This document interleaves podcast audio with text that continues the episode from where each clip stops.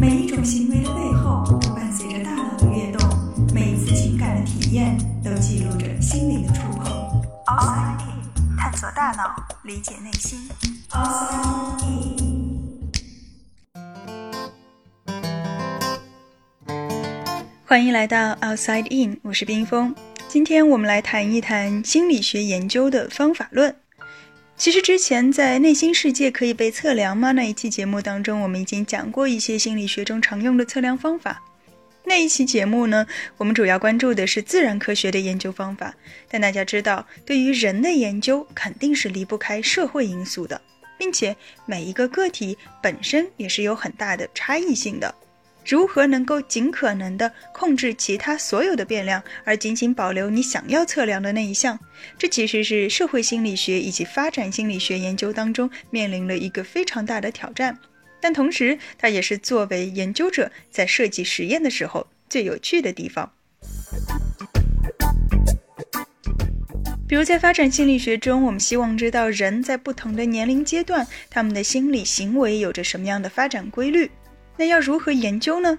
大家可以一起来动动脑筋。比方说，我们要研究人的自私程度和年龄，它有没有关系？有人说，小孩子都是自我为中心的，那等他慢慢长大之后呢，心智会逐渐成熟，也会更加懂得为他人着想。但也有人说啊，大人才是自私的，小孩子都是纯洁无邪的。那如果现在我们要做这样一个研究，你觉得可以怎么做呢？有些人可能会这样做啊。我拿一套问卷去小学、初中、高中、大学，再找一些中年人，让他们来填写这个问卷。然后呢，我可以算出每个年龄段人群他们的平均成绩，比较一下，不就可以得出结果了吗？哎，听上去很有道理。那这个方法呢，其实也是很多研究当中都会用到的。它最大的优势就是时间短、效率高。我可以同一时间找好多人，然后一下子就把数据都给收集到了。同时呢，它的样本量也可以很大，理论上样本越大，得到的结果也会更准确。但是大家可以想想看，它可能会存在哪些问题呢？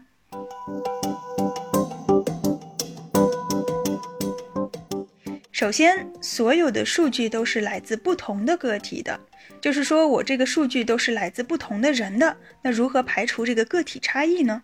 不同的成长环境、不同的经济状况，都可能影响到每个人的自私程度。如果要找各个方面都匹配的被试者，那个难度就太大了。而对于不同年龄段的两组被试者，比方说有幼儿园的小朋友，也有中年人，我们也很难避免因为社会文化差异导致的心理发展上的差异。就像我们常说的，会有代沟，而这种代沟呢，也可能产生观念上的差别。它并不一定是由年龄所导致的一种变化。另外，这种分段式的研究方法，它也缺乏一定的连续性，我们就不知道这个变化它具体是在什么时候、如何发生的。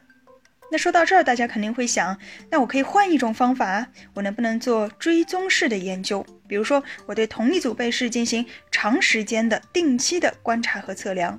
那它的好处是，同一个个体不存在背景的差异。并且，我们也可以比较清晰地看到一个人的心智发展的过程，如何从量变到质变，以及各个阶段之间的影响因素，也可以比较容易地观察到。儿童心理学的创始人，德国生理学家和实验心理学家普莱尔，他曾经对自己的孩子从出生起每天系统观察了三年，并且他也会设计一些实验去让孩子来完成。最后呢，他把这些观察记录整理成了一部著作，叫做《儿童心理》，在一八八二年出版。这本书也被公认是第一部科学的、系统的儿童心理学著作。另外，还有一个比较著名的追踪研究是斯坦福大学教授推蒙他发起的天才儿童研究。他总共是招募了一千五百二十八名天才儿童。那在这个研究当中，所谓的天才儿童，就是指他们的智力水平是在平均以上的。推梦是想探究智商和儿童成年之后发展的关系。那这些孩子被招募进来的时候，基本都是处于幼儿园升小学的这个年龄段。等到这个接力棒一代一代传下去，传到最后一位研究者手里的时候，这些当初的孩子都已经八十多岁了。而当研究成果出版的时候，是在二零一一年，刚好是启动这项研究一百年的时候。几乎所有的参与者在这个时候其实都已经离世了。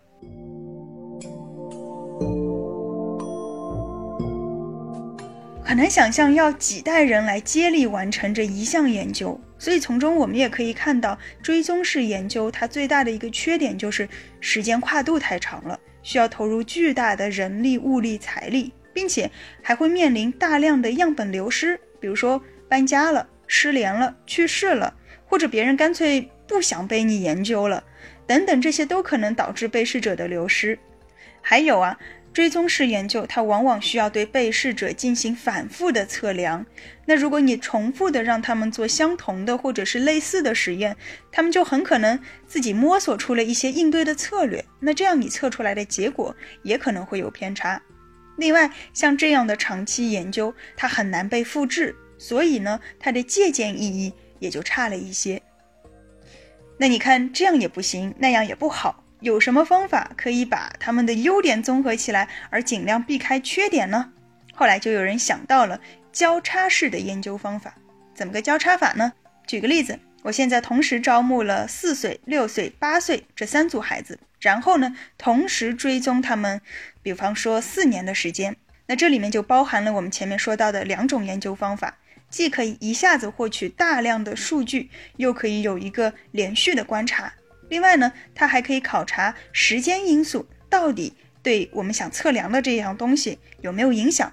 比如说，两年之后，那原本四岁的孩子就长到了六岁，那我就可以把他们现在六岁的数据和两年前那组六岁孩子的数据相比较，看看有没有因为社会发展的变化而导致结果不一样。当然，交叉式的研究也不是万能的。如果我们要观察，儿童时期对于成年以后的影响，那这个时间跨度依然是非常大的。所以现在也有些研究是让成年人来回忆自己儿时的经历，但我们之前在节目当中也说过，记忆是很容易自欺欺人的。所以任何一种方法都会有它的局限性。当我们去看一个研究结果的时候，不要只关注这个结论。方法同样很重要，它可以告诉我们你在这个结论当中哪些部分是比较靠谱的，哪些其实是可以打上问号的。而能够设计出一个巧妙的实验，也是足以让研究者兴奋好几天的。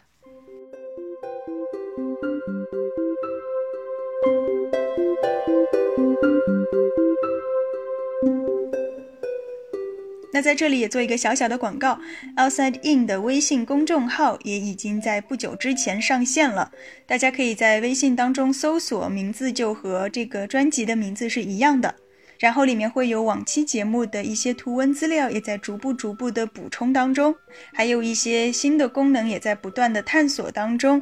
同时，我想这也是一个非常好的大家可以温故而知新的过程吧。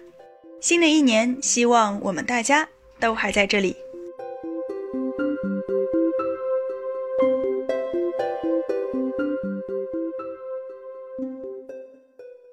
的大脑，理解内心。Outside in。